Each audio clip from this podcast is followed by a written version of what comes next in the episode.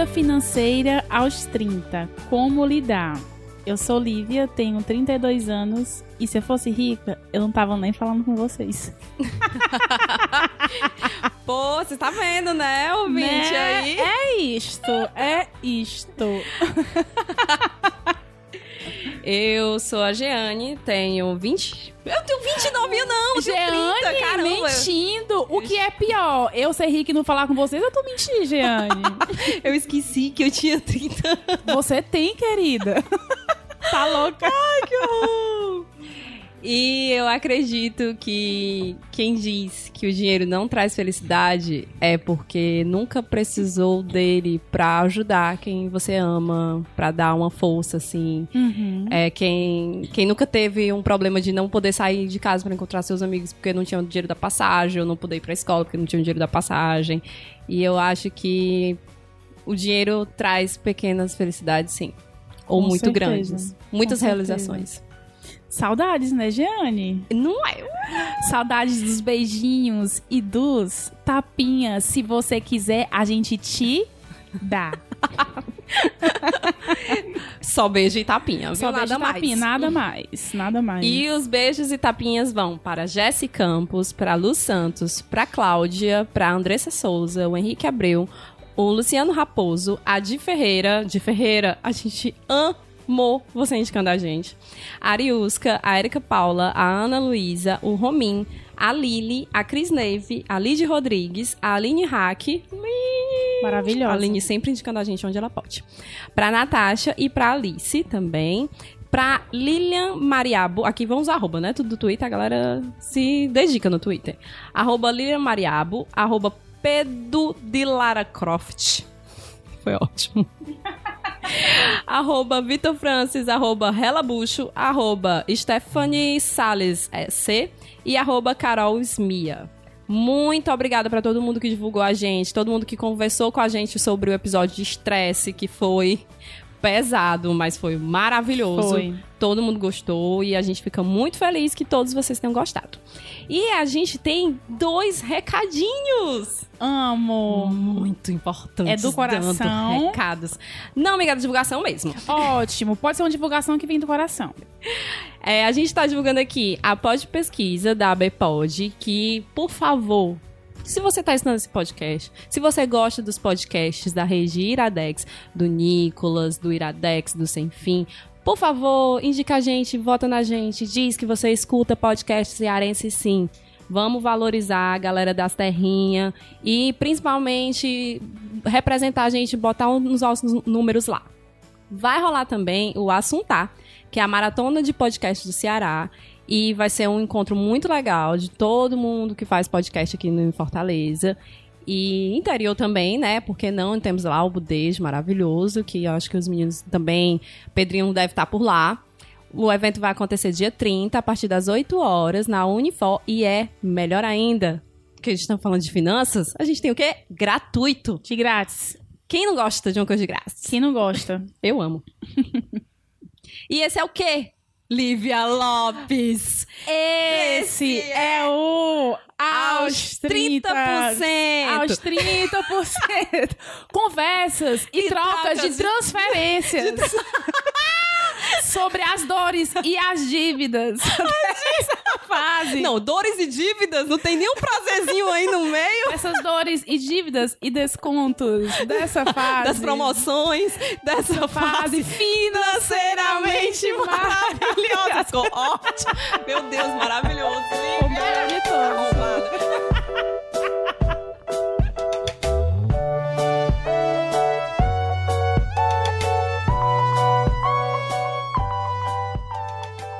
Bem, estamos aqui hoje com um convidado ilustríssimo, que Jeane já conhecia, mas eu não conheci. Eu conheci, na verdade, é, o Alisson por um áudio que ele mandou pra Jeane, falando mais ou menos o que é que ele ia abordar aqui, né? E aí ele já começou dizendo que quando ele era criança, ele queria ter um programa, né? No caso, né, hoje é- seria um, um programa, um canal no YouTube, e tu queria ter um canal no YouTube porque tu dançava de cueca na calçada. Achei genial e uma ótima maneira de ganhar dinheiro. Alisson, bem-vindo e apresente-se. Olá, gente, tudo bom? Então, meu nome é Alisson, tenho 28 anos, né? E sou aquela pessoa que realmente tenho bastante convívio com a ausência do dinheiro, não necessariamente com a presença dele. Na verdade, a ausência dele foi bastante presente e é presente em minha vida até hoje. É por isso que estamos aqui, na verdade, para falar sobre isso. Bem, eu não concordo com o Timaya quando ele diz eu só eu não quero dinheiro, eu só quero amar. Eu, eu escuto essa música toda semana e eu amo Timaya, certo?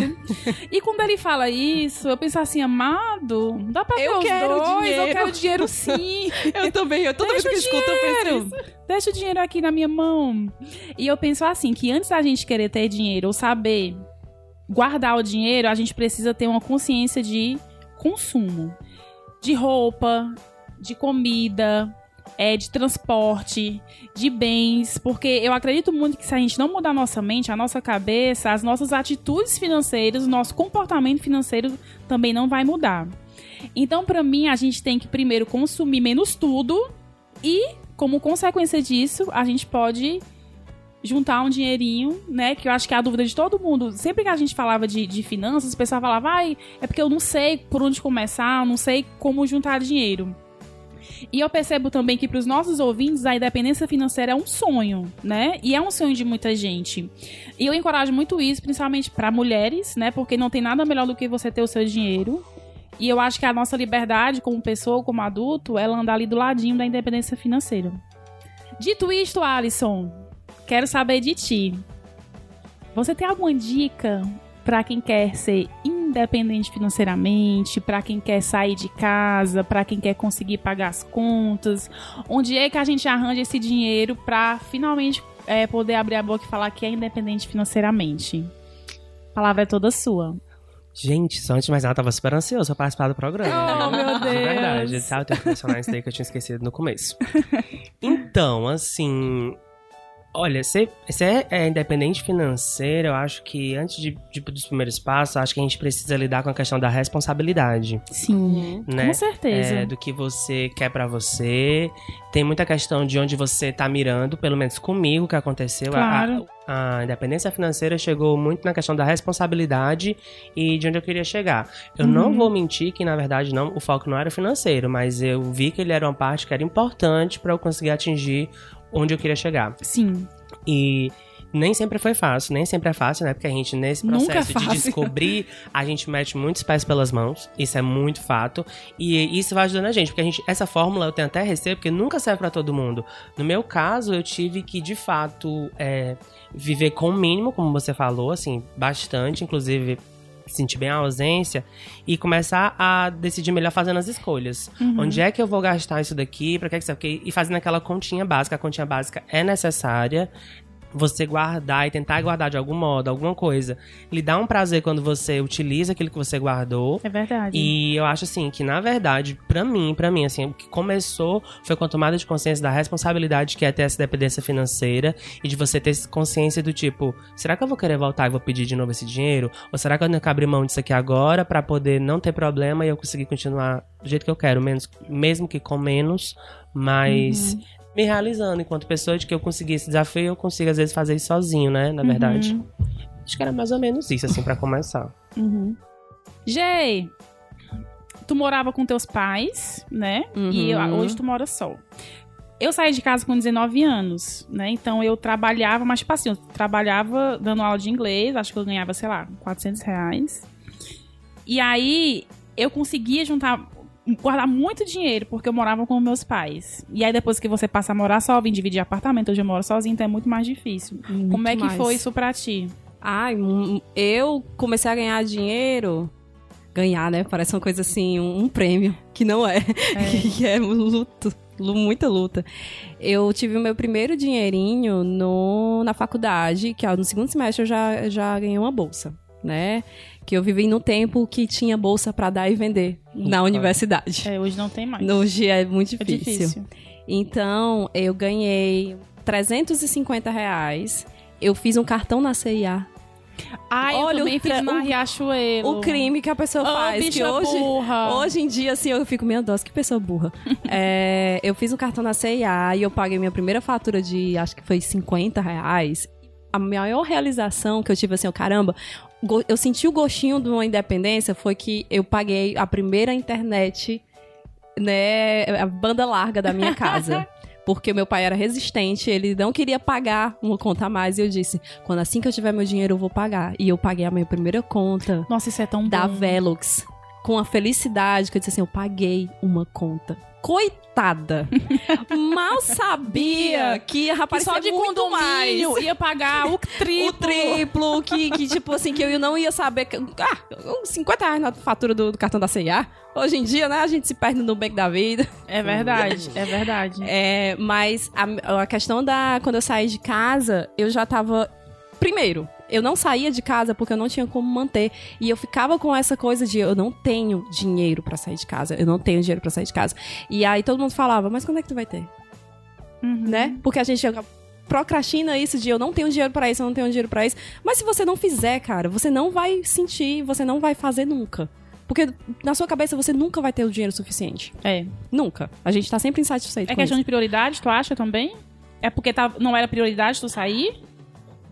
Era uma vontade, não era uma prioridade, era uma vontade. Realmente de ter o meu canto, eu já tinha comprado o apartamento, eu comprei o apartamento aos 24 anos. Então eu já tinha essa conta e eu ficava assim, meu Deus, eu vou criar mais contas Uhum. pra isso. E aí eu fiquei, eu disse, não vou sair de casa, até o momento que eu só ganhava, eu só sobrava, na verdade, eu, eu ganhava meu dinheirinho e só sobrava 100 reais pra viver. E eu decidi sair de casa numa raiva. Uhum. E aí a gente já contou aqui algumas Sim, vezes disso. Isso.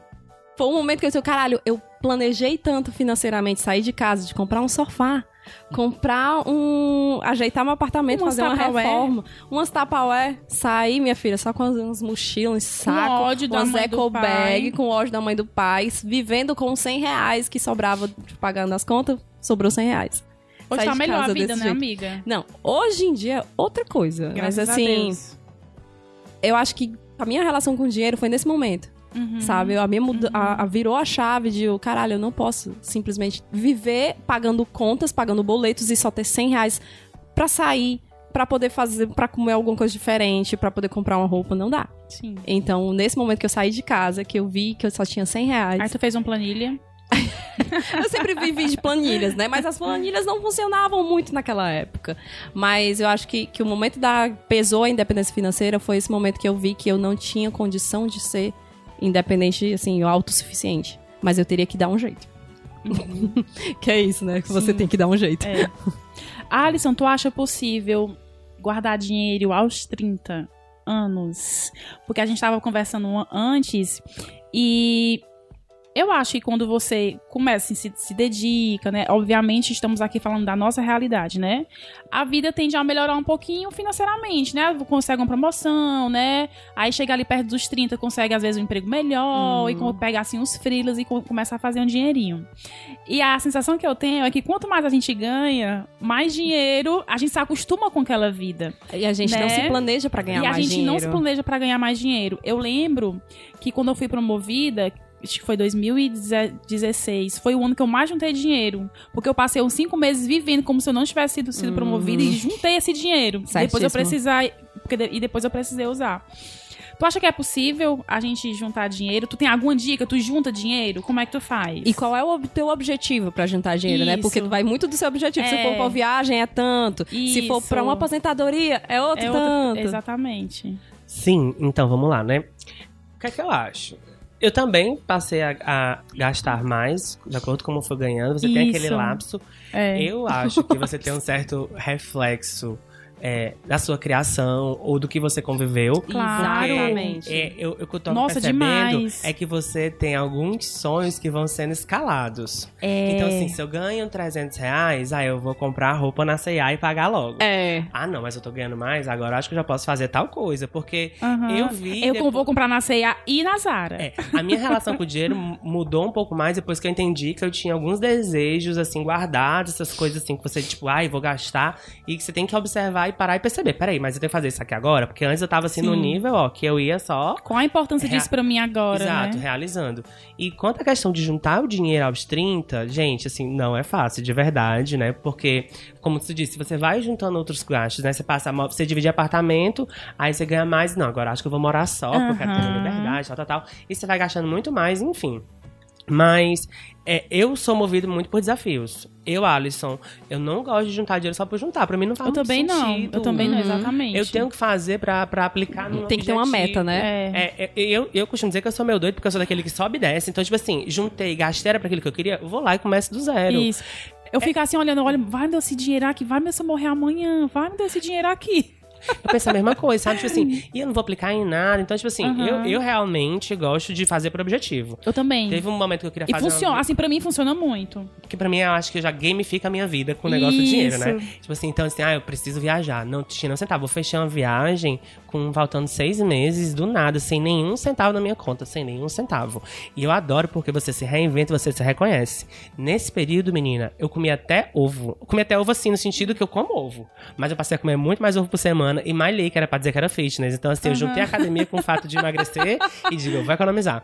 E deu certo. Então, tipo assim, beleza, fui. Sempre tô conseguindo em função dos desafios que eu coloco. Mas como é que tu faz? Tu separa o...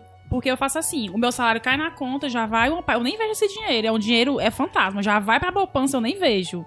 Ou tu olha pra tua conta e fala, não, isso aqui eu vou colocar aqui, isso aqui vai pra, pro FGTS, isso aqui vai pra não sei o quê, como é que tu faz? Teve uma coisa que eu FGTS não, Previdência Privada. Teve uma coisa que tu falou aí paga. que, enquanto falava, foi uma coisa que eu senti. Ah, Quando tu falou essa coisa de olhar pra conta, eu sempre senti sentimento de culpa. O sentimento quando eu recebi Por dinheiro era de culpa. Sabe por quê, amiga? Porque você conversa com as pessoas e assim, ah, eu faço uma planilha, faço não sei o quê. Eu não tinha negócio de planilha, não. Sinceramente, aham. não tenho. Eu vou pegar esse aqui, vou botar pra ali, pra colar, pagar, vou fazer tudo isso. Quando eu vou economizar, na verdade pode parecer brincadeira, mas eu faço um canvas. Do- Não é o canvas do dinheiro, é o canvas do que eu quero. O dinheiro vai ser parte Sim. dele. Então, o que é que eu faço? É, eu primeiro decido o que é que eu tenho que fazer e quanto eu vou precisar. Tá. E aí, quando cai o dinheiro na conta, antes disso eu já começo a olhar algumas coisas. Peraí, deixa eu ver que a fatura de cartão de crédito, quanto é que ela tá representando o meu salário. Sei. E aí, nessa Uhum. viagem, eu me proibi comprar comida de aplicativo e eu só tinha direito a uma Nossa. comida por semana. Então, assim, eu segui isso bem a E risca. pro Alisson isso é muito difícil, porque o Alisson é garoto propaganda de todos os aplicativos de comida. Era. Caramba. Mas aí eu, eu passei a cortar é bastante. um rombo, é um rombo no orçamento você Isso. comer Aí E você esse se aplicativo. perde. Total. Você se perde completamente. Aí eu olhei pras minhas roupas e disse, será que eu consigo usar essas roupas por mais seis meses? Parei de comprar roupa, não podia comprar roupa. Então, tipo assim, eu fui cortando muitas coisas. Uber, tinha muito Uber, então vou de Amigo, ônibus tu tava mesmo. triste nesse momento, Hã? porque tu tá falando tudo que te representa. Era um desafio, então pra mim fazia sentido. Tipo Tu, assim, tu sabia que ia ser por um momento porque tu tinha um objetivo e depois tu ia dar uma folguinha, ia comprar uma roupinha, ia passar lá Isso. um mês de iFood, depois ia parar de novo. é aquela questão, eu me desprendi. eu não podia ter tudo. Eu acho que é uma coisa que a gente tem que entender com dinheiro, a gente não pode ter É, tudo. E assim, o que é que é Exato, importante pra mim exatamente. agora? É impo- é importante pra mim agora é comprar um carro, o que eu preciso fazer. E, e quando eu falo assim de organização, eu gosto muito de colocar as coisas no no- em papel, tudo. Preciso viajar, preciso de 10 mil reais. O que é que eu preciso pra ter esses 10 mil reais? Tá, tá, tá, tá, tá, tá, tá, tá, faz. Quero um carro, tá, tá, tá, faz. Vai ter o pré-carnaval, eu quero ir cinco dias, comprar a melhor cachaça e de fantasia. O que é que eu preciso pra isso? Parará, para. Coloque e faz. Funciona muito. Uhum. A Jenny fala, tu falou esse negócio do, de iFood, e eu queria que a gente falasse, e a Jenny é muito boa nisso. Eu vou, vou começar por ti, Jenny, de dicas pra gente economizar. Fazer comida em casa, eu já coloquei no papel, tá, gente? Eu, eu economizei quase 400 reais. Logo que eu me mudei, tipo assim, eu, eu tava focada em arrumar minha casa, em organizar minha casa, decorar minha casa. Então não queria cozinhar, não queria sujar a panela. Então eu comecei a pedir, pedir, pedir, pedir, pedir, pedir. Gastei quase 800 reais de, de iFood no mês. Eu falei, vou parar. Vou fazer mês. uma feira e vou, e vou voltar a cozinhar. Eu não senti culpa nenhuma, porque eu sempre fiz a minha própria comida. E foi um mês que eu, que eu quis me divertir com iFood. E eu economizei quase 400 reais. Então, você fazer a sua própria comida faz muita diferença. Pois é, assim, eu tenho muito problemáticas com esse negócio da dica de economizar. Pra mim, não é uma dica de economizar, é, na verdade, a minha vivência. Entendeu? Sim. Fazer comida em casa é o que eu tenho que fazer sempre. É. Porque eu Uhum. não tenho dinheiro pra comer fora, então eu vou ter que fazer comida em casa. E aí, assim, ah, galera, ah, pega menos Uber. Galera, eu, quando eu pego Uber, é um luxo pra mim. na verdade. Isso. Entendeu? Uhum. E aí eu, eu não. Eu, assim, a minha vivência é de pegar ônibus todo dia. Sim. E aí eu fico pensando, ah, se. Eu não posso dar essas dicas de economia de pegue ônibus, porque É a tua realidade. é a minha realidade. Sim. Entendeu? E como é a realidade de muita gente, aí eu, a pessoa, eu vou dizer pra pessoa, ah, peguem ônibus em vez de pegar um Uber, e a pessoa diz, mas eu já pego ônibus todo dia. Uhum. Entendeu? É, e é, é essas questões até da problemática dos produtores de conteúdo de finanças. Que às vezes eles dão muitas dicas de venda brigadeiro, faça não sei o quê, e você já, cara, mas eu já trabalho 12 horas por dia, eu ainda vou ter que chegar Sim. em casa, preparar e vender brigadeiro. Uhum. Aí é, é muito disso, assim, essas dicas de economia, assim, eu sou meio. O que, o que que eu faço de, de, de, de- com relação às minhas finanças, né? De controlar as minhas finanças. É conhecer como eu gasto o meu dinheiro. Sim. Que eu acho que isso é fundamental pra você pensar de o que é que realmente o dinheiro tem valor pra mim. Você saber pra onde tá indo cada centavo seu, né? Exato, e assim, o meu dinheiro é importante pra quê? Eu gosto, o Jeane gosta de viajar. Então, eu tenho que fazer e eu não consigo, eu não se posso, não posso me dar ao luxo de dizer, vou fazer uma viagem. Não, eu tenho que programar uma viagem durante seis meses, nem que eu vá aqui Todos pra nós, Natal. amiga. Isso é- e olhe lá seis meses, viu? É, Geralmente, mas é que dependendo da viagem, assim, se for uma coisa pra fora, é um ano. É porque eu digo assim, tipo, quando. Se, se eu vou fazer, eu vou passar. fazer marmita, aquela marmita é porque eu vou ter que viajar. Sim. Entendeu? Aí se eu vou optar por não pegar esse Uber, que eu vou fazer uma integração do ônibus, não sei o quê, é porque eu tô com a, a meta que o Alisson fala. De a meta vi- né? de viajar. E aí. São essas coisinhas, assim, eu, eu me coloco metas também, e que eu acho que influencia muito na sua, na sua, no na sua relação com o dinheiro. Sabe? De você ter uma relação saudável com o dinheiro, é de você se conhecer de o que, que é aquele dinheiro pra mim, o que, que é importante pra mim. Porque, assim, Alisson, a comida do iFood. Ela é um prazer que tu vai ter naquele momento, que ela vai ser massa. Mas se tu ficar pedindo todo dia, ela vai deixar de ser um prazer. Exatamente. E aí, a falta do dinheiro depois, que vai vir no teu cartão aquela, aquela conta, vai te deixar triste. É. Entendeu? Nada me deixa mais triste do que eu olhar, porra, cara, eu gastei 300 reais em Uber. E esse Uber dava pra ter pegado um ônibus. Uhum. Entendeu? Ou então esse iFood, pô, poxa, eu pedi aqui um iFood que deu, sei lá, 50 reais, dava pra eu ir no supermercado comprar um macarrão, um frango, um creme de leite, uma cebola e fazer macarrão pra dois dias. Exatamente. Eu faço, eu faço muito essa conta com comida, E- muito. exatamente. E assim, é, essas, essas coisas de, de você pensar, que tu falou, de separar logo o dinheiro, eu acho que, que influencia muito na, na sua vivência financeira, que é, eu tenho esse dinheiro aqui, que ganha um pouquinho a mais, tá sobrando, eu vou pegar e vou tratar como uma conta. É um boleto. O meu dinheiro de colocar pra minha reserva de emergência, que é a minha meta atual, ela é um boleto que eu tenho. Eu digo pra todo mundo, gente, eu tô lisa, eu não tenho um puto, mas eu tenho aquela grana lá parada, rendendo, Isso. porque eu preciso disso, entendeu? A, a- a minha meta atual é fazer minha reserva de emergência. E como é que vai? Ah, o povo pergunta, ah, como é que, o que é uma reserva de emergência? Porque a gente tá há 30 anos, aí eu perguntei pro Uhum. Alisson aqui. Eu, Alisson, tu tem um dinheiro guardado? Ah, louca. É. Menina. Enfim, assim, Assim, olha. Tu tem um É. dinheiro guardado? Aí o Alisson, não, não sei o quê. E, sinceramente, sinceramente, eu tô sentindo isso na pele. Quando você tá montando sua reserva de emergência, você tem uma tranquilidade É emocional. incrível. É. De você dizer, pelo menos assim, gente, se eu for demitida hoje, eu consigo me manter durante três meses. Uhum. Entendeu? Se Isso é muito bom. Deus o livre, como eu falei no começo, eu precisar ajudar meu pai pra fazer uma cirurgia, como já precisei uma vez, pagar uma cirurgia, dinheiro. eu tenho um dinheiro pra ajudar. Eu também sempre penso Entendeu? nisso. Meu Deus, meu chuveiro quebrar e eu tiver que fazer aqui uma reforma no meu apartamento e for dois mil reais, eu consigo pagar. Pois é, e, e isso dá uma tranquilidade Uhum. Dá. na- no- em, em você, assim, Dá. que você fica. Que a- o dinheiro causa ansiedade. É. Quantas pessoas não estão aí se matando porque que Uhum. simplesmente perderam o chão de não ter mais um emprego, de não ter mais é, alguém da família que bancava, que morreu. E eu acho sei. muito importante, porque quando a gente fala em juntar dinheiro, ou a gente espera ganhar mais, ou a gente espera começar a juntar de muito. Ah, eu quero, sei lá, separar 500 reais por mês. Aham. Sei lá, começa separando 50. É. Começa separando 30, de 50 em 50, no final do ano, você vai ter ali um dinheirinho legal. Então, assim, não espere grandes quantias pra você começar a juntar. Junte no que é possível pra você. E, E- essa e coisa de você tratar como boleto. Eu, eu faço a mesma coisa, dinheiro entrou, já vai pra. Eu nem vejo esse dinheiro, nem conto com ele. Aham. Entendeu? Isso, é- isso é Então, assim, muito, a isso é muito minha legal. maior dica financeira é se conheça financeiramente. Porque Isso. tem gente que não sabe quanto é que tem de salário. Tem gente Gente, que não tem gente que não quanto- lê o cartão de crédito, não vê o ca- a não fatura vê do a cartão. fatura, só paga. Bota no débito em conta, que é a pior coisa. Não façam isso. Não botem nada em débito em conta, porque você se perde com aquele dinheiro que tá saindo lá. Às vezes... As... Eu coloco meu celular. Às vezes é bom É organizar. 100 reais. Porque eu, Eu- tenho preguiça da, da Claro. Eu não boto, até porque assim, se tu Não não, tiver aquele dinheiro, se tu não acontecer alguma coisa, tu não recebeu o dinheiro ali e vai ser debitado, tu entra no, no cheque especial. Não, mas o meu eu coloco pro dia 5, que é o dia que cai o salário. Então dá tudo certo. Pô, isso. Só que assim, nem todo mundo tem um- uma grana Claro, fixa, né? claro. Recebendo, aí bota uma coisa Principalmente se for conta no final do mês. Por É. exemplo, o meu aluguel, antes, ele vencia no dia 30 do mês, final do mês, gente. E é uma quantia assim que vai. É aluguel. Eu, eu é aluguel, eu pagava assim no boleto de uma vez. Eu falei, galera, não tem como vocês colocarem assim pro dia 4, não, porque senão né, É, você fica foda. no cheque especial. É e eu não vou ficar tirando todo mês da poupança, colocando pra depois repor. Não, e, e tu- tu, percebe tudo. que até, tudo. até mesmo isso, Alisson, tem muita gente que não sabe quando é que a sua conta vem. Tem, Exato. tem muita gente. A cara que o Alisson fez. Não, olha. Meu tan, tan, tan. Não, mas é sério, assim, É. De, de se preparar pra, porra, dia 15 eu tenho essa conta do cartão. É. Eu preciso ter esse dinheiro. Não, a galera recebe o dinheiro, ó, e sai, ó, trrr, É. pagando tudo, não tá nem prestando atenção.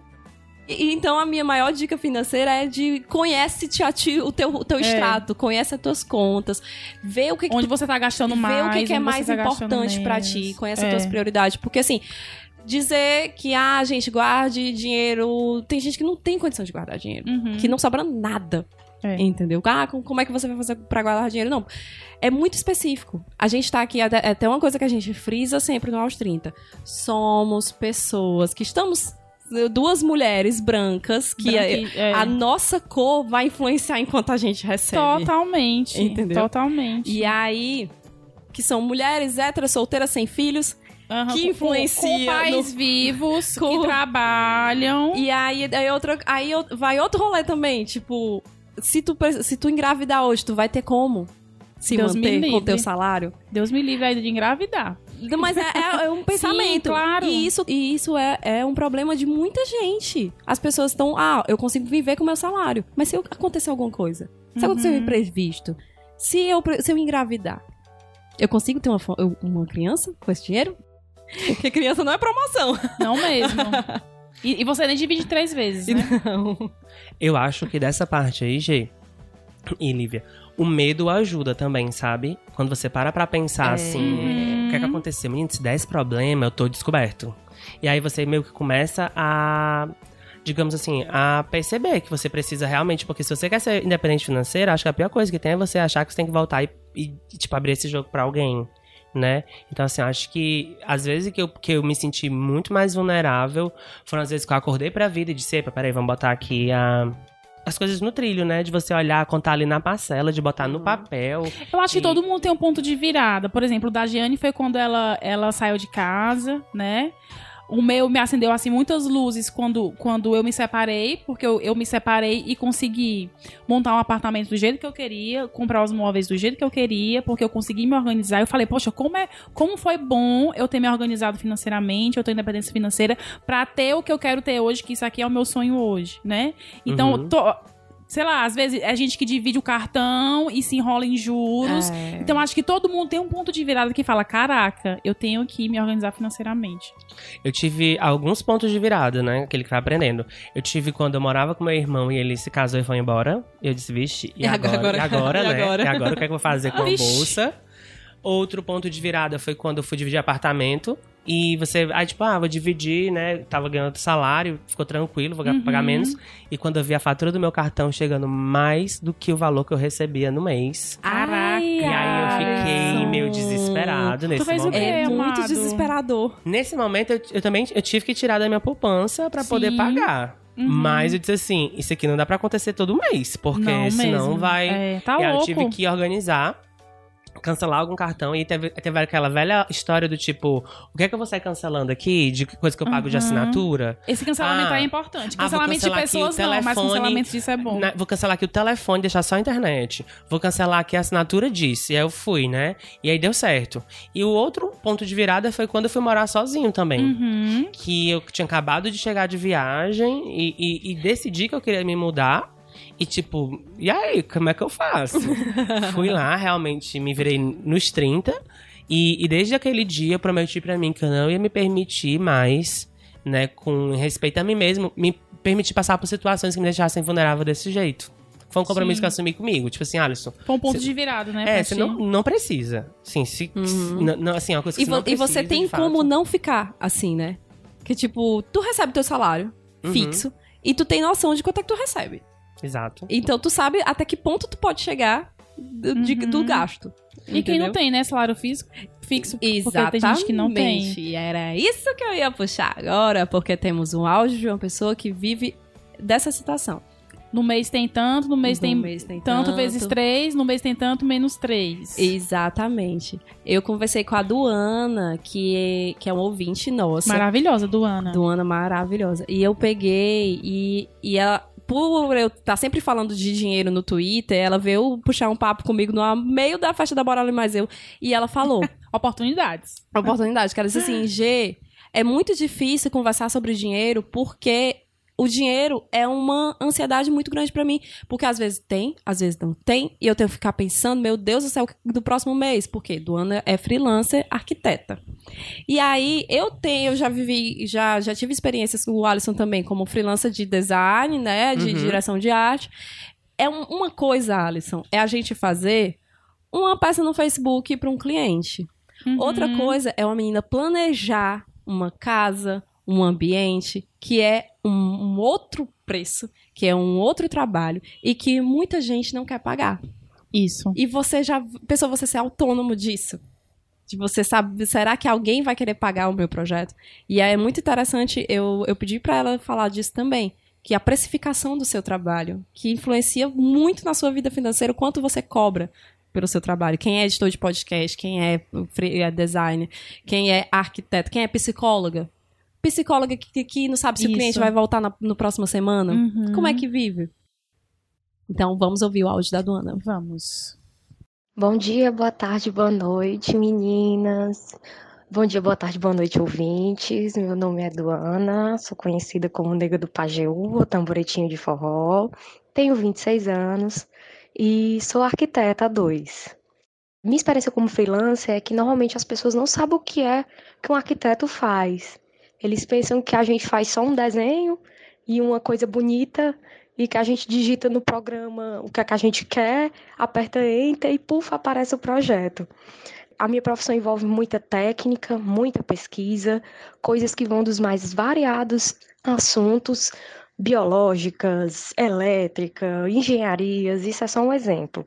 E essa falta de compreensão faz com que as pessoas eh, não valorizem tanto o trabalho, por mais que o nosso conselho diga quanto é que vale esse nosso trabalho, mas a gente não consegue acompanhar o mercado e acabou que muitas vezes a gente é desvalorizado. Então, é um trabalho de formiguinha que eu faço com cada cliente explicando o que é que a gente faz e é bem cansativo. Mas assim, o outro lado é que também é muito complicado é a incerteza. A incerteza de se no outro mês eu vou ter trabalho e consequentemente se eu vou ter dinheiro. Então eu vivo num cabo de guerra tipo de economizar de todos os cantos para ver se no final do mês eu consigo ter, abre aspas, um salário. Ai, eu só tenho a agradecer, é isso, a minha contribuição e desculpa o nervosismo, amo vocês. Oh, meu Deus do Muito céu. nervosinha, meu Oh, a gente que te ama, Duana. Eu, eu encontrei a Duana na casa da Luísa e foi a primeira vez que eu me encontrei com ela. Aí eu falando e ela ficava, tipo assim, olhando pra mim. Aí eu olhava pra ela, ela- é, aí ela, mulher, porque eu tô imaginando tu no aos 30. Aí eu, mulher, para. É, né, quando conhece pessoalmente é outra a coisa. gente que te ama, Duana. E é foda, né? É, Cara, olha, e- eu cresci. Eu não lido bem com incertezas, então eu não sei se eu saberia. Eu acho corajoso, sabe? Eu não sei se eu saberia mesmo. O Alisson falou da, da criação dele, né? Tipo assim, de, o, o- o tanto que é importante a criação que você tem pra você ser como se você se relaciona com dinheiro, né?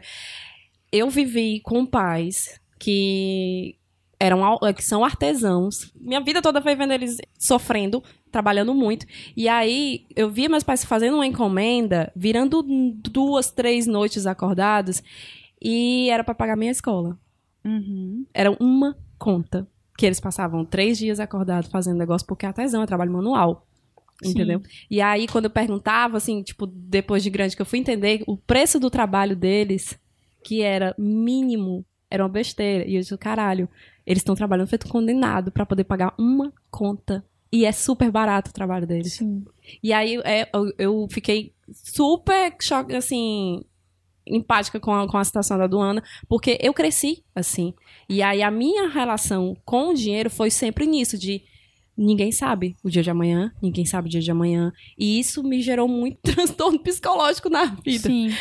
É, é muito, Muito interessante isso que tu falou dos, dos meus, dos teus pais, e aí eu vou falar também dos meus, como isso reflete, depois eu queria que o Alisson já fosse pensando pra falar dos deles, do dele. Porque assim, o meu pai é engenheiro, né? Então meu pai a gente sempre teve tudo do bom e do melhor, e é, isso é uma coisa que eu reconheço mesmo. Uhum. Eu cresci numa casa com piscina, sempre tive a, a boneca da moda, os discos da moda. Escolhi a faculdade que eu queria estudar. Ah, eu quero fazer uniforme. Pai, tá, você vai pra Fortaleza pra fazer uniforme. Uhum. Então tive tudo do bom e do melhor, mas tive pais que foram pobres quando jovens, muito pobres, de passar fome mesmo. A família do meu pai, é, ele tinha, tipo assim, nove irmãos e tinha dia que a, que a minha avó é, dizia: três vão comer carne e os outros não vão. Esco- Fazer, tipo assim, um sorteio, Uhum. né? Então, por mais que eu tenha tido uma vida muito boa, meus pais sempre passaram pra mim esse tipo de valor. Então, assim, eu cresci na igreja, então minha mãe, quando ia fazer trabalho voluntário na favela, ela me levava, fazia questão de levar pra falar, ó, tá vendo? Você tem cinco bonecas, essa pessoa aqui não tem nenhuma, porque você é privilegiada e branca e ela Aham. é pobre e negra.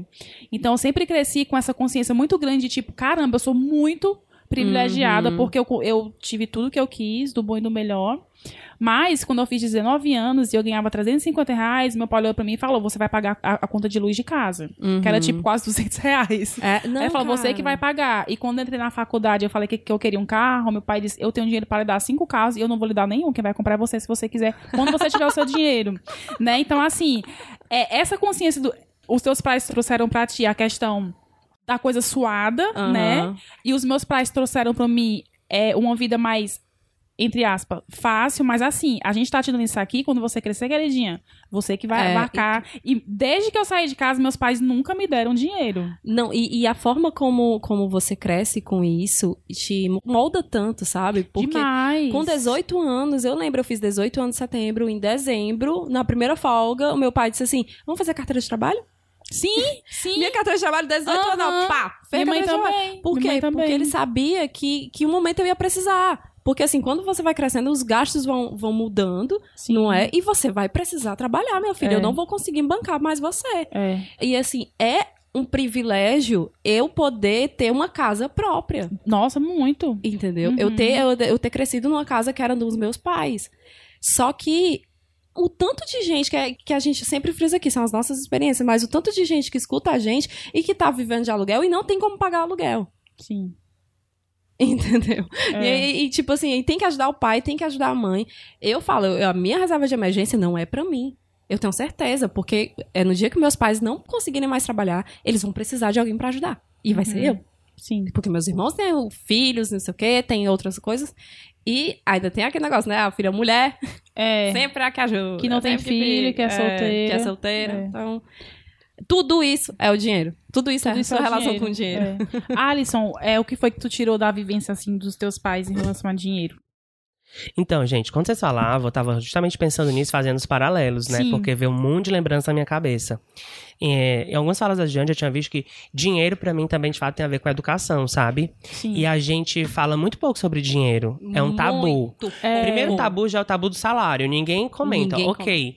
E, e ninguém diz assim, meio que, olha, eu faço assim, eu faço assado, nem que seja pra você se espelhar. Você meio que tem que aprender na marra. Tipo assim, ganhou, se vira, ninguém te diz. É. Até em casa ninguém te diz. Pode dar algum conselho, mas você, tipo assim, se joga, se vira. Eu acho que é uma das coisas que você vai meio que empurrado. Você ganhou, vai embora, né? Dá um jeito. Porque eu tava até lembrando aqui, com 15 anos foi realmente minha independência financeira, porque eu ganhei uma bolsa e meu pai disse, tá bom, se vira com essa bolsa aí. Que foi justamente o período que minha mãe foi embora. Eu disse, eita, com 300 reais eu vou viver. Beleza.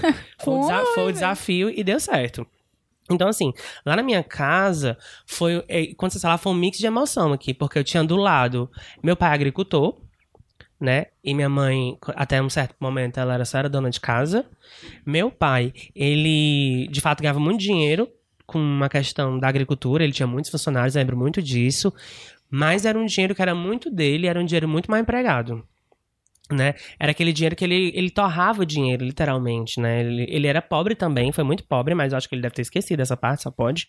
E ele chegou a ter muitas casas, ele comprou um carro, o primeiro carro dele com 21 anos. Sim. Tinha, acho que eu lembro de ter uns 20, 15 funcionários lá na, lá na minha casa, mas é, não tinha essa questão da gente ter a conversa de dizer, olha, o dinheiro é importante, faça isso, faça isso. Na verdade, nunca teve. Quem dizia um pouco era minha mãe.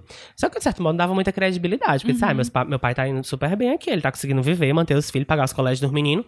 Como é que ele tá dando errado desse jeito? Fa- Não é à toa que ela sempre nunca motivou ninguém a ter nenhum negócio. E eu dizia, ah, eu queria ter um negócio. Ela, não, quem tem negócio, quem tem dinheiro hoje não tem amanhã. Ela Nossa, sempre foi muito esse pé caramba. atrás de puxar, entendeu? Uhum. E toda vida, eu tenho uma relação com dinheiro de culpa, porque toda vida, às vezes, que eu acho que eu tô fazendo uma besteira, é a palavra da minha mãe falando na minha cabeça. Uhum. E que eu acho que isso não necessariamente não é bom. Né? Porque você traz um peso, um trauma do passado com essa relação com o dinheiro que você, não, de certo modo, nem se res- ressignifica. Isso. Então, assim, a relação com o dinheiro foi tipo assim: é, meu pai não mostrava, não parecia ter dificuldade com dinheiro, mas sempre foi muito destrambelhado. E, e essa conta, realmente, esse é o medo que faz o paralelo com o que minha mãe dizia. A conta chegou. Porque teve um momento que ele ficou doente, que ele precisou de dinheiro, e ele teve que vender literalmente tudo que ele tinha. As casas que ele tinha, ele teve que vender, o terreno que ele tinha, ele teve que lotear. E ele ficou, assim, realmente com quase nada. E aí foi quando a gente chegou pra ajudar, né? De certo modo, eu já tava trabalhando, também foi, foi suficiente.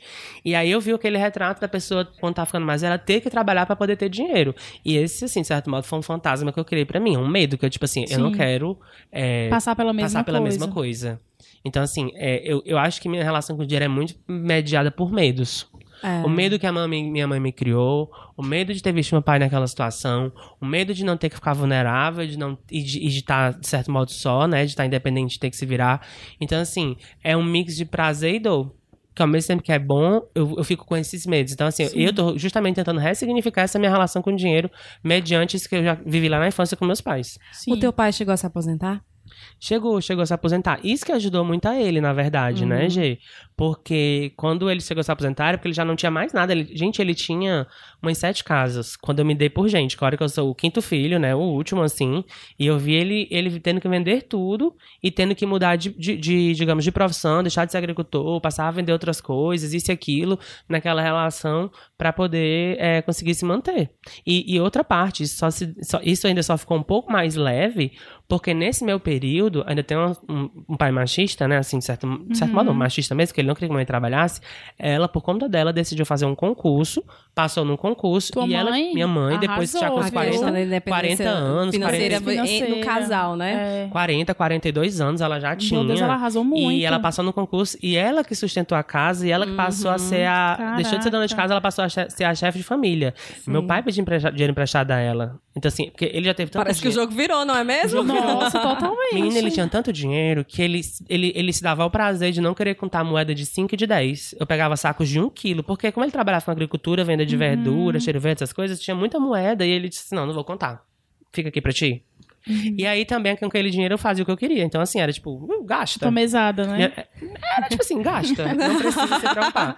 E aí a gente. E é isso que eu tento tentar. Tenho tentado muitas vezes. É tipo, olha, aquele cenário ali não existe. Tipo, Sim, agora é minha vida, eu sou Agora- protagonista da minha vida, o dinheiro é meu. Não né? tem um pais ricos pra. Não, não, não vai ter ninguém que vai te dar dinheiro. Não tem pai rico. Não, outra coisa, a gente não pode desconfiar em irmão.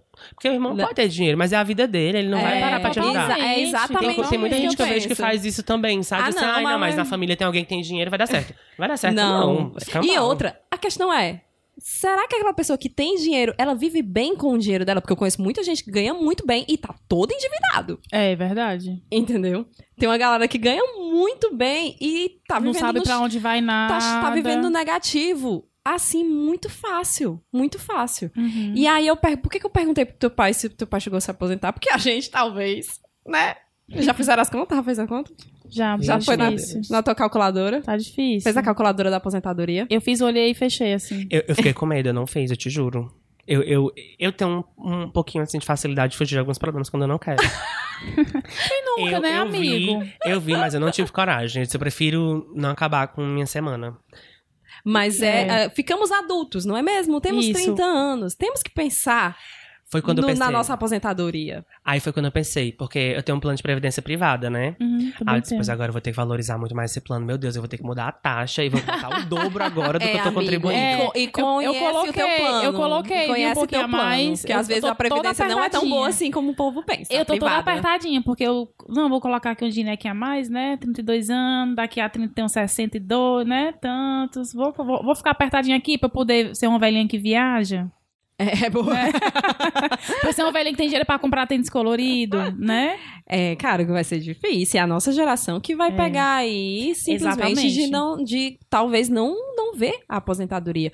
E outra coisa, eu, eu bato muito na tecla, galera, não é só a questão da aposentadoria daqui a 30 anos. Sim. É a questão de hoje, que a gente aumentou todos os impostos para de INSS. A gente vai pagar mais Uhum. INSS e não vai receber esse dinheiro, talvez. Estamos vivendo mais? Estamos com, com, com a taxa de, de vida? A gente vai ver- viver É, muito mais? expectativa de expectativa vida. de vida. Mas Como co- a gente vai como viver? é que a gente vai viver? né? Porque quantas pessoas a gente não tá vendo com câncer, com doenças, Uhum. com problemas ga- gastros, com problemas de depressão. Eu fui no Chile Como é- qual é a qualidade? 2016, eu acho, com os meus pais. E lá estavam todas as manchetes do jornal, era o índice de suicídio entre idosos, que eram idosos É, que não tinham não dinheiro pra viver e estavam se matando. E eu Todo lembro mundo que eu olhava e eu olhava assim pro meu pai, eu falava, papai, o que é isso? Ele, não, meu, aí ele me, me explicando, né? Tipo assim, bizarro, bizarro, bizarro. Que, Minha, minha amiga tá que sendo... é o negócio, quem não se preparar agora, quando ficar mais velhinho, É. como vai ser? Entendeu? Porque plano de saúde fica mais caro, remédio fica mais caro. Uhum. Fica tu, eu, eu tô Supermercado fica mais caro, transporte tudo, fica mais tudo, caro, e que você vai tá ter caro, que, que você vai, é caro. vai ter que se adaptar a uma realidade que hoje a gente não pensa. Quem, a, a não ser quem conviva com isso, quem convive com, pai, com mãe, pai. O Alisson que passou pela, pelo falecimento do pai dele doente no hospital, que conviveu com isso, que viu que precisava do dinheiro pra isso.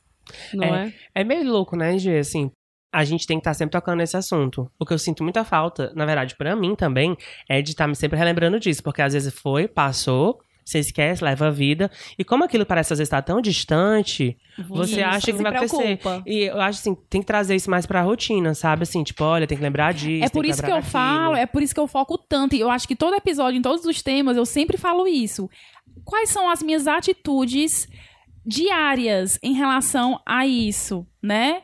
Não é uma coisa que vai acontecer cinco anos. O que é que eu faço hoje para que futuramente eu possa ter o que eu preciso, o que eu quero, né? Então acho que é muito a gente sair do, do, do imaginário de, de ai, vai ser há muitos anos e trazer para o real o que é que eu posso fazer hoje, agora, de atitude, de coisa prática pra conseguir o que eu quero, né? Tem uma coisa que tem a ver com dinheiro, quando tu falava, de atitude, Hum. que eu acho que tem muito a ver. É, não só com dinheiro, mas será que as pessoas, por exemplo, será que a pessoa hoje, ela consegue esperar por uma coisa que ela quer? Será que é muito Isso. imediatista? Porque assim, não é só Uhum. por dinheiro. Às vezes você corre riscos, inclusive, na verdade. Sabe, tipo assim, o imediatismo é saber lidar com esse sentimento, com essas emoções, porque senão lá na frente você acha, ah, não, lá na frente tá muito distante, Isso. né? E eu não consigo planejar uma coisa muito distante, tem que ser uma coisa do agora. Então, assim, tem Aham. muita gente que tem a cabeça no agora. Sempre não agora. Não, um ano pra mim é muito longe. Não, se uma coisa tem que ser agora. Então fica muito mais difícil é, olhar pra esse futuro. É verdade. E que Porque é quando o- chegar, me preocupa. Agora não me preocupa. Eu vou ver Uhum. isso aqui. E que é uma coisa que os 30 anos traz. Eu não sei, pra você, mas a minha, a minha realidade com os 30 anos é que antes eu ficava, ah, só se vive uma vez. Uhum. Entendeu? Que não deixa de Pra ser tudo. verdade. Que não deixa é, de mas ser pra verdade. tudo, tipo, só se vive uma vez pra Mas tudo, vou pra gastar esse dinheiro equilibrar, aqui. dá pra equilibrar. Aí eu ficava, ah, hoje em dia eu fico, não é bem assim, a conta vai vir amanhã, eu posso talvez morrer amanhã, mas eu também posso talvez receber esse boleto amanhã. É. A conta Entendeu? chega. A conta É. chega. Entendeu? Eu fico, com os 30 anos, eu fiquei mais, mais A gente fica alerta mesmo. a isso. Mas o Alisson falou isso da, da emoção, né? De você querer viver. E eu acho que também é uma coisa que também uns 30 anos tra- trazem um pouquinho. E eu acho que a gente tem que aproveitar isso um pouquinho. Poxa, a gente também trabalha. É importante você juntar, você se planejar, com certeza. Mas, poxa, a gente, a gente também trabalha tanto. Eu acho que o dinheiro também é pra gente usar pra ser feliz hoje, né? Pra comer uma comida gostosa com nossos amigos e falar da vida. Pra comprar uma bebidinha. Pra comprar uma roupa que você tá pra querendo equilibrar, né? Pra equilibrar. E aí eu queria perguntar pra vocês, o que é que vocês já compraram que vocês falaram assim, caraca, eu tô comprando isso aqui. Nossa, eu sou muito adulto e eu tenho um dinheirinho. Vai, Alisson. Alisson, tu tem vários.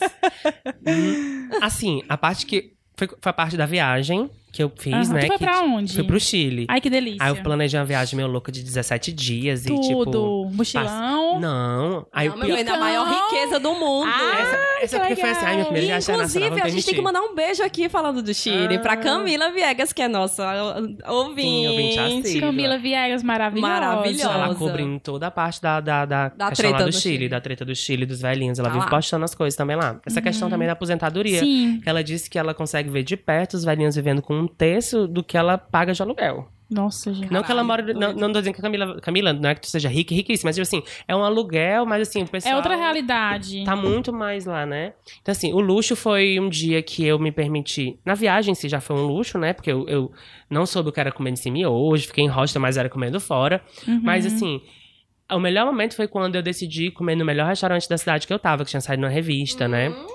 Minha amiga minha Experiência, indicou. Né? Foi uma experiência. E aí eu decidi. Aí, essa parte eu nunca esqueço. Eu cheguei, eu, eu não sabia que tinha que fazer reserva, né? E tinha, na verdade, reserva uma semana, mas a moça disse: se você quiser vir, fui. E, e fiquei lá sentado, comendo, enfim. Eu pedi o que eu queria.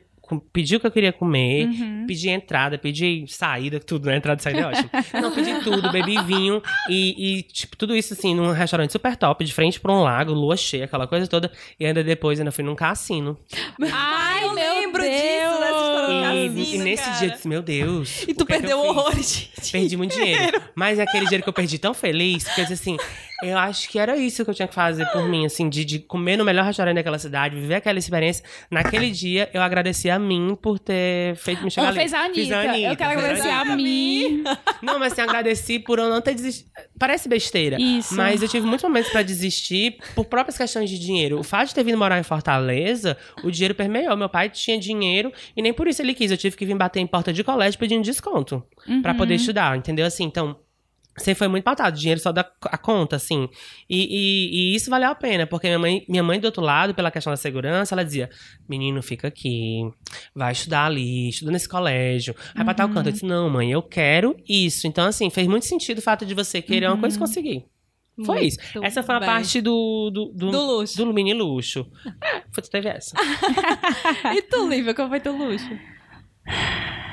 É, eu tive dois momentos assim que eu vivi que eu falei, caramba, oh meu Deus, muito obrigada. Um- Obrigada por todos os um foi uma viagem, na foi uma conta. viagem que parece boa, mas assim, um foi uma viagem que eu fiz pra, pra Nova York e tem uma, tem uma loja lá que eu amava. E eu queria, eu, eu segui a loja no Instagram e tudo, e eu queria entrar nessa loja e comprar várias roupas, inclusive pra eu trabalhar. Roupinhas mais arrumadinhas pra eu luxo, trabalhar. Ô, E, e luxo. roupinhas bonitinhas pra eu viver, mulher. Calma, eu consegui dividir e equilibrar aí.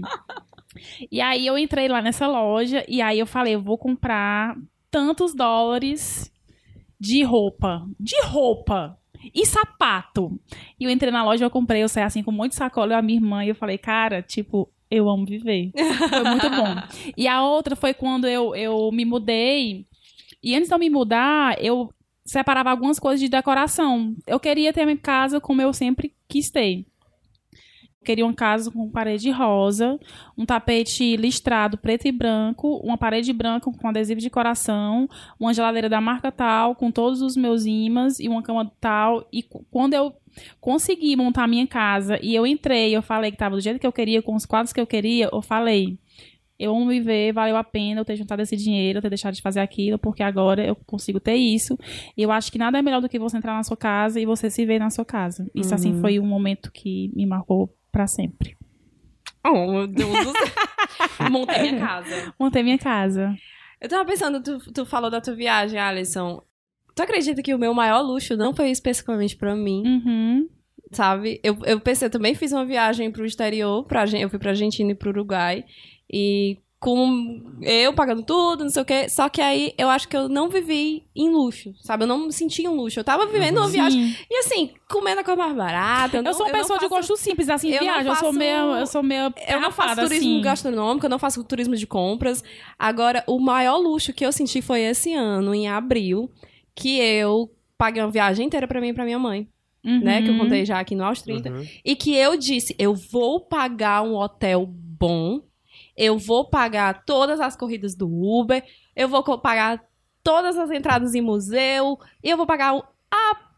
Eu ia falar um palavrão, desculpa, Fala. Cristo. Não, mas era porque é envolvendo o Cristo, que era da paixão de Cristo. A porra do ingresso o da Paixão de ingresso Cristo. Da paixão de Cristo pra mim e pra minha mãe. E eu vou fazer tudo que se elas quiserem comer uma coisa gostosa, eu vou pagar a coisa gostosa. E tu sabe que aquele, assim, aquele dinheiro que. Todo mundo sabe que eu sou mão de vaca. Mas sabe aquele dinheiro que eu não senti? Eu, tipo, só vai. É. Entendeu? Isso, pra mim, foi o luxo. De eu poder. Da gente Proporcionar pra voltar tua da mãe, né? Ela olhando pra janelinha do avião, assim, foi a primeira viagem de avião dela, foi a primeira viagem pra fora do, do estado. Ah, isso é muito especial, Jeane. Eu É amo essa muito. história. Eu E amo aí, essa história. Eu fi- e aí ela, ela desceu, de- sentiu o, o avião chegando aqui em Fortaleza, a gente pegando o Uber no aeroporto, ela disse assim, foi o melhor presente que eu já recebi. Claro, Ah, claro. E tipo assim, eu vi minha mãe dizendo que, que eu consegui dar pra ela o melhor presente que ela já recebeu e que eu vi ela a gente a gente chegou no final da Paixão de Cristo ela me abraçou chorou porque ela lembrou da mãe dela que a mãe dela era louca por teatro e ela nunca ia conseguir dar isso pra mãe dela. E eu consegui. E eu caramba que obrigada Deus estou aqui na Paixão de Cristo É aquela coisa, tem um Muito cu- obrigada. Tem, tem um custo, mas não tem preço, né? Mas não, o presente meu pra ti dinheiro também, né? ali, ó, foi lindo. Eu tomo a paixão de Cristo. Meu É. dinheiro, leve. Tá vendo a como, minha mãe como o dinheiro feliz. compra felicidade? Sim, compra sim. Compra, compra, Compra a paixão de passagem, quer felicidade, compra comida, quer felicidade, compra sim. É verdade, Assim. comigo já teve coisas também assim com a minha mãe, né? É, a gente chegar num canto e minha mãe dizendo, ai, não vamos entrar aqui não. Eu disse, menina, que história, bora entrar. Não, mas aqui é cara, que história, bora entrar. então, assim, porque, não, porque quando eu vou de tropa, né, na verdade, não é só eu e minha mãe. Lá em casa tem uma tropa que é eu, minha mãe, minha irmã e meus sobrinhos. Então, eu sou responsável financeiro por todos eles quando eu saio com eles. Aham. E aí a conta já sai um pouco mais cara. Eles já ficavam, não, não vamos entrar, não. Vamos entrar. Menina, teve uma vez com uma besteira, o Outback. Minha irmã, menino, tu vai fazer o que aqui? Eu disse, menina, que história, bora aqui tomar aqui esse refrigerante refil, pelo amor de Deus. Vai fazer valer a pena. Aí Ela, não, vamos botar aqui pra dois, pra, vamos dividir aqui. Que história de dividir? Ei, moço, traz outro refil aqui, pelo amor de Deus. Isso é muito bom. Ela querendo dividir refil de refrigerante. né? Pra tu ver. Mas, assim, são coisas pequenas, mas esses momentos que a gente tem com quem a gente gosta, que a gente pode, pode proporcionar, também é, É. muito relevante, né? É. É, muito legal. Hum, É importantíssimo. E tu sabe que é uma coisa que a gente fica com os 30 anos, a gente não se toca, que a gente conhece muito pouco do dinheiro. Entendeu? A gente não sabe o que é um segundo-desemprego, um FGTS, não sei o quê. E a gente tem um ouvinte do Aos 30 que foi tirar a carteira de trabalho com 29 anos. Meu Porque Deus. ele não precisava? Não, na verdade ele precisava, mas porque ele foi um privilegiado de viver de bolsa de faculdade. Sim. Que aí é outra realidade que a gente traz aqui para os 30, que é temos muitos ouvintes que vivem de bolsa E ah, isso. do isso. mestrado, do doutorado, e que a realidade Grandes de um pós-graduando é muito diferente. E hoje mais do um- que nunca. e- exatamente. E a realidade deles são muito diferentes da gente que tem uma CLT com INSS, com FGTS, com licença maternidade. Não é? Porque ainda tem Por muito. enquanto. Tem algumas bolsas que tem. é, por enquanto. Mas é uma outra perspectiva de você viver com dinheiro que, assim, muita gente tá dando duro. Porque, assim, 1.500 reais uma bolsa do, do É, mestrado. amada. 2.200 reais uma bolsa do doutorado. Pra às vezes você morar em outra cidade. Você pagar aluguel, pagar tudo, viver, comprar livro, fazer viagem, ir pra, pra congresso Isso. com aquele dinheiro. Não é fácil. E aí tem um vídeo, um áudio do Aurélio, vídeo, olha, no nosso Quem canal. sabe em breve o Austin no YouTube, né? Ah, se um dia eu ficar milionária, eu vou contar no meu canal a história do Aurélio, que é um nosso ouvinte de 29 anos que foi tirar carteira de trabalho. Vai, Aurelinho. Oi, pessoal da Aos 30, tudo bem? Meu nome é Aurélio, eu tenho 29 anos, sou formado em Química pelo Instituto Federal do Ceará, tenho mestrado em Recursos Naturais pela UES e atualmente curso doutorado, já faz dois anos, aqui pela UFRN, atualmente eu moro em Natal, e já são seis anos dedicados à pesquisa, desde 2013 que eu estou nessa jornada, Estão faltando dois anos para eu encerrar esse percurso. E eu sempre vivi de bolsa de, de pós-graduação. Na verdade, eu tive bolsa na graduação também. E continuei, lógico, tendo bolsas no mestrado. E no doutorado, agora também tenho bolsa, graças a Deus. E, para ser sincero para vocês, eu nunca tinha pensado em relação à aposentadoria. Recentemente, agora, antes de eu fazer 29 anos, que eu tirei minha carteira de trabalho pela primeira vez. E agora que eu estou começando a contribuir para o INSS, né, para eu poder me aposentar. E ser pós-graduando, assim, essa é a realidade de muitos amigos meus. A gente para poder contar o tempo de serviço, né? Só vai poder contar o tempo de serviço quando a gente, ou quando terminar o mestrado e o doutorado, entrar é, para trabalhar em alguma faculdade particular, ou quando passar em algum concurso, né?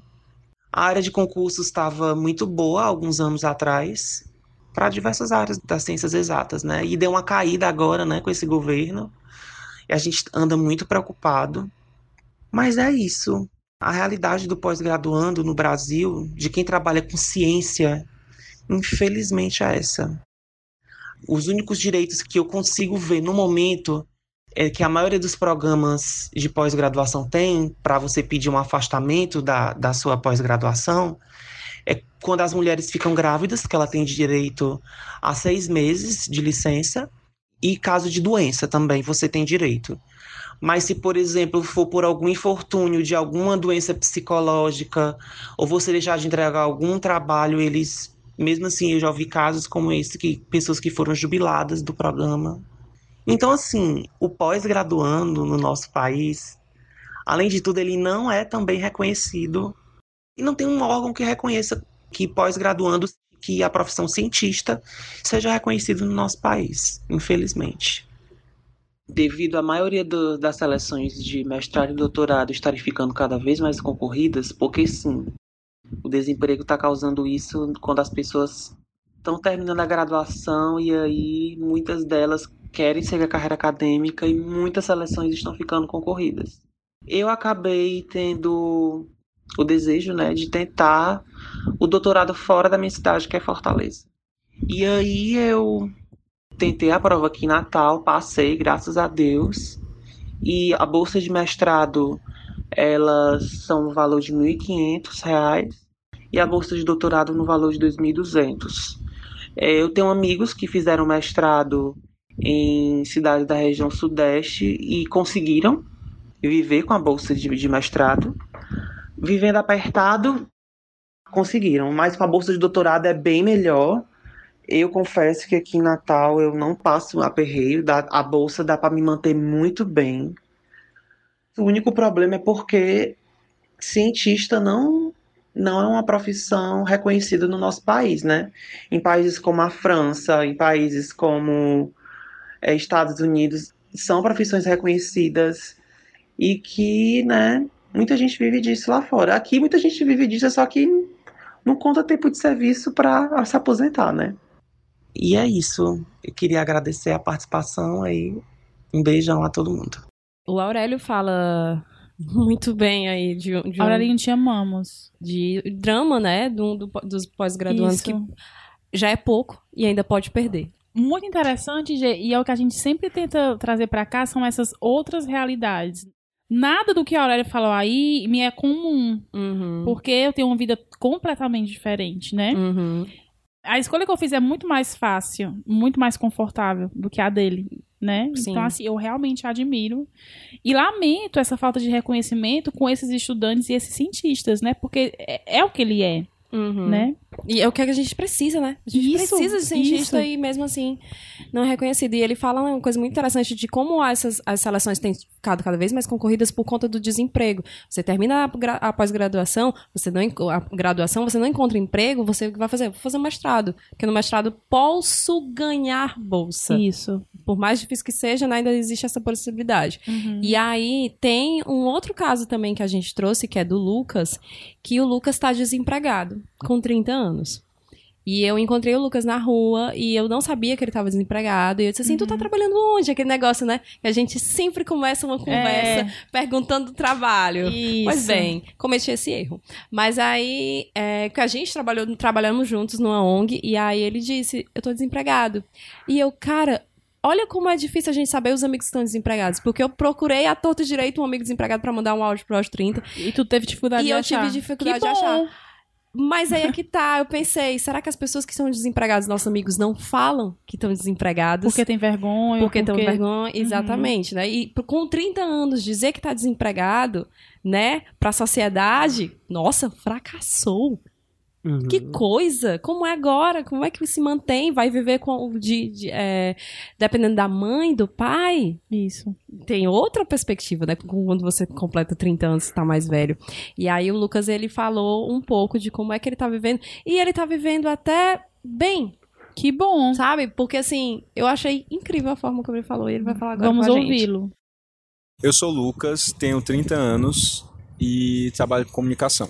E ultimamente, desde maio, na verdade, eu tô sem um emprego formal. Para bem da verdade, desde 2017 que eu não tenho um trabalho registrado, em carteira assinada e tudo mais. A minha última experiência foi numa produtora de uma televisão evangélica e eu passei quase dois anos, até maio desse ano, trabalhando para eles mais por nota fiscal, né? De uma forma informal, com promessa de ser contratado e promessa que não se concretizou. Após alguns salários atrasados, eles me dispensaram e hoje eu estou trabalhando só com freelancer e com alguns eventos pontuais e aproveitei para estou aproveitando, né, para concluir um curso na área das artes cênicas e também tentando fazer minha monografia durante esse período de desemprego. Bom, durante esse período que eu estou desempregado, sem renda, teve uma conversa na minha família para que as contas básicas fossem fossem seguradas, né, pela minha mãe e pela minha irmã até o fim do ano para que eu pudesse concluir essas etapas. E eu estou me mantendo não gastando nada, ou o mínimo possível, e tentando me organizar, focar em concluir esse- esses pontos, né? E o, o pouco que, que eu faço por freelancer é de coisas emergenciais, locomo- locomoção, alimentação, mas os cartões estão atrasados e os boletos não estão sendo pagos. Mas durante esse momento eu já aceitei que vai ser isso mesmo. Desde que eu vi um economista falando que não era para o cidadão não ter um nome sujo, né? Quem tem nome sujo é quem comete um crime e tudo mais, é inadimplência. E que depois que eu vi que meu nome não tá sujo, eu só estou inad- inadimplente, e não é culpa minha necessariamente, eu fiquei mais tranquilo com relação a isso. É, essa explicação do nome sujo foi excelente. É, é muito incrível. E eu fiquei, caramba, você ressignificou o nome sujo. Qual é a área do Lucas? O Lucas tá terminando faculdade de publicidade. Aí, Lucas. E aí tem outra questão, esperança. terminando Não é a faculdade com 30 anos. Ele mudou e tal, Uhum. e quis fazer outra faculdade. E agora tá na artes cênicas, tá fazendo curso de teatro. É isso, cada um com sua realidade. Cada um com sua Né? realidade.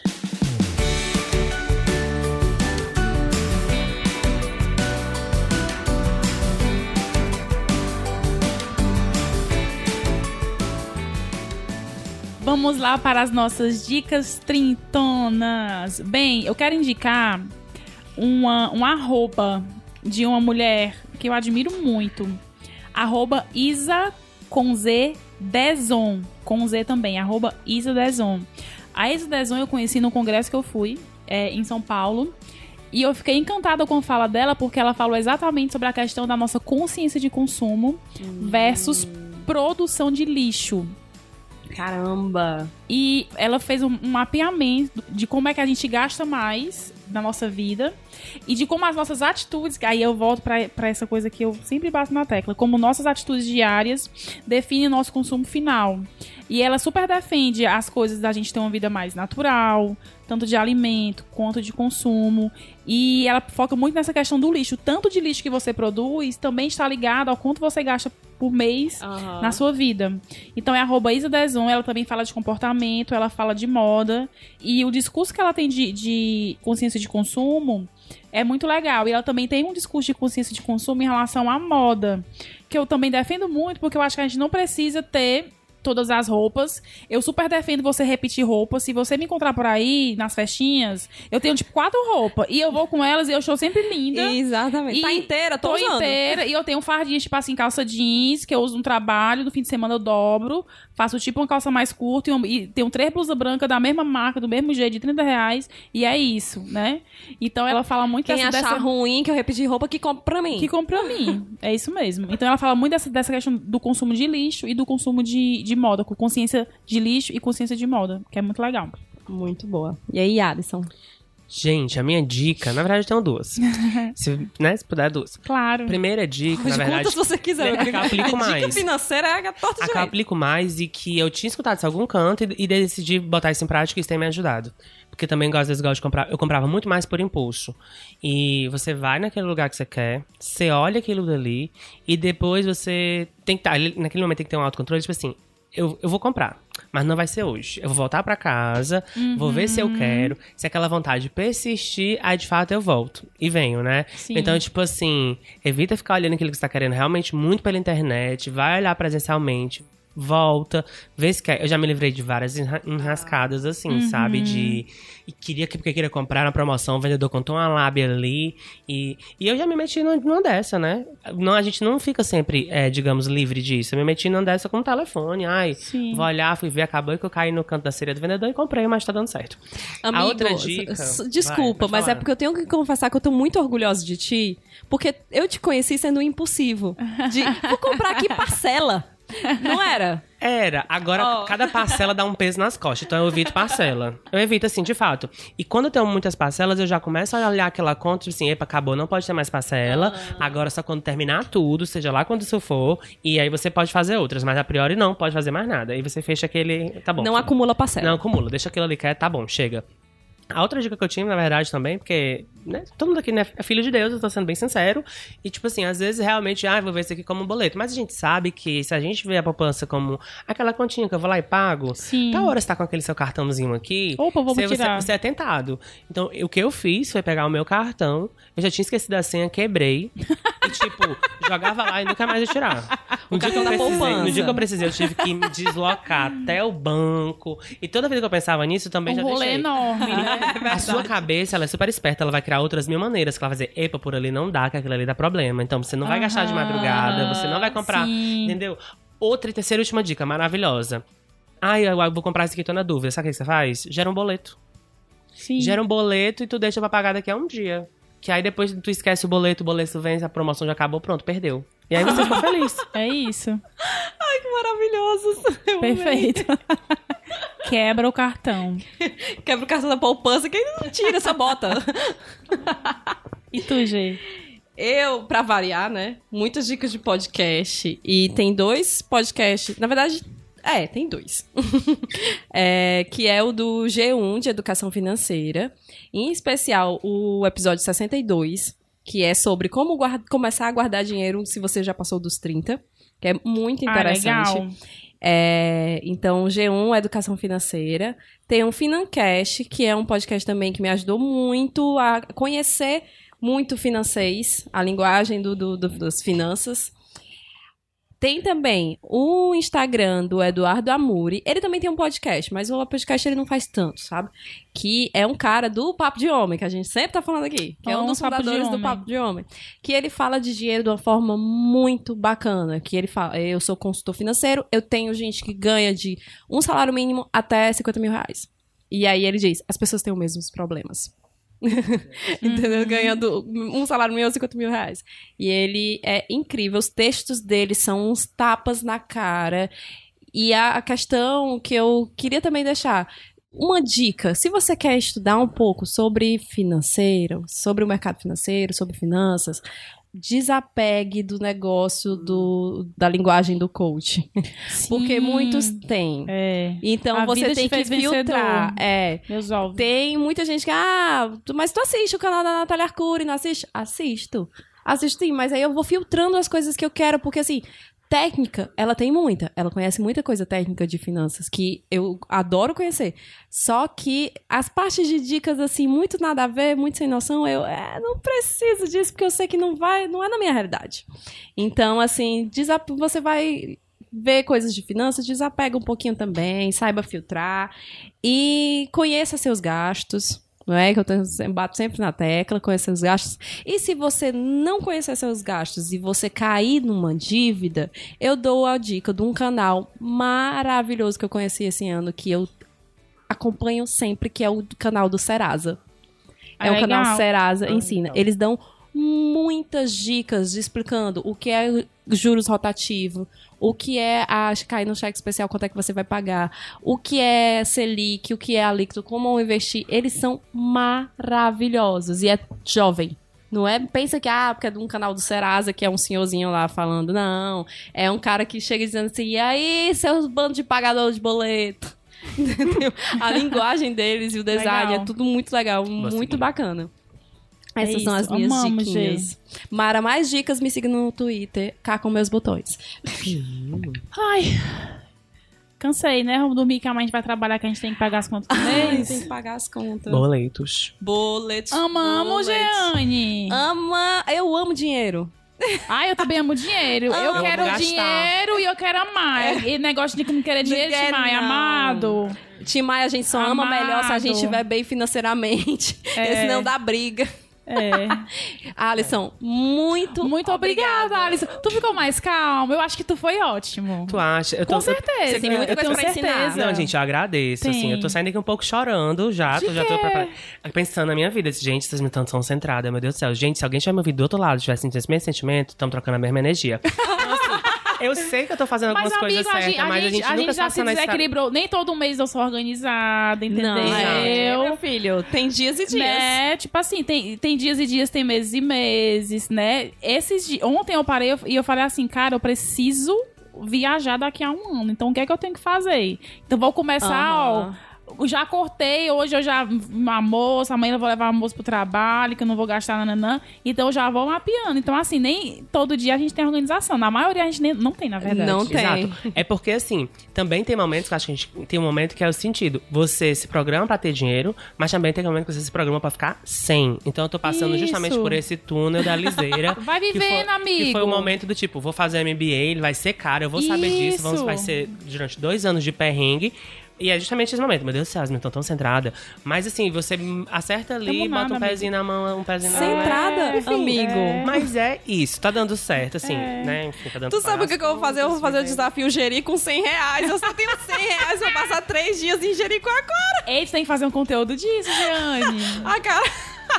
Eu vou fazer o conteúdo que, gente, até o 3G eu tô economizando, viu? Eu, tchau, sem conteúdo. Amiga fica tirando foto do povo na praia e cobra. exatamente, exatamente. Boa ideia. Beijo. Beijos, tchau. Beijo, meu povo, obrigado. Obrigada a você.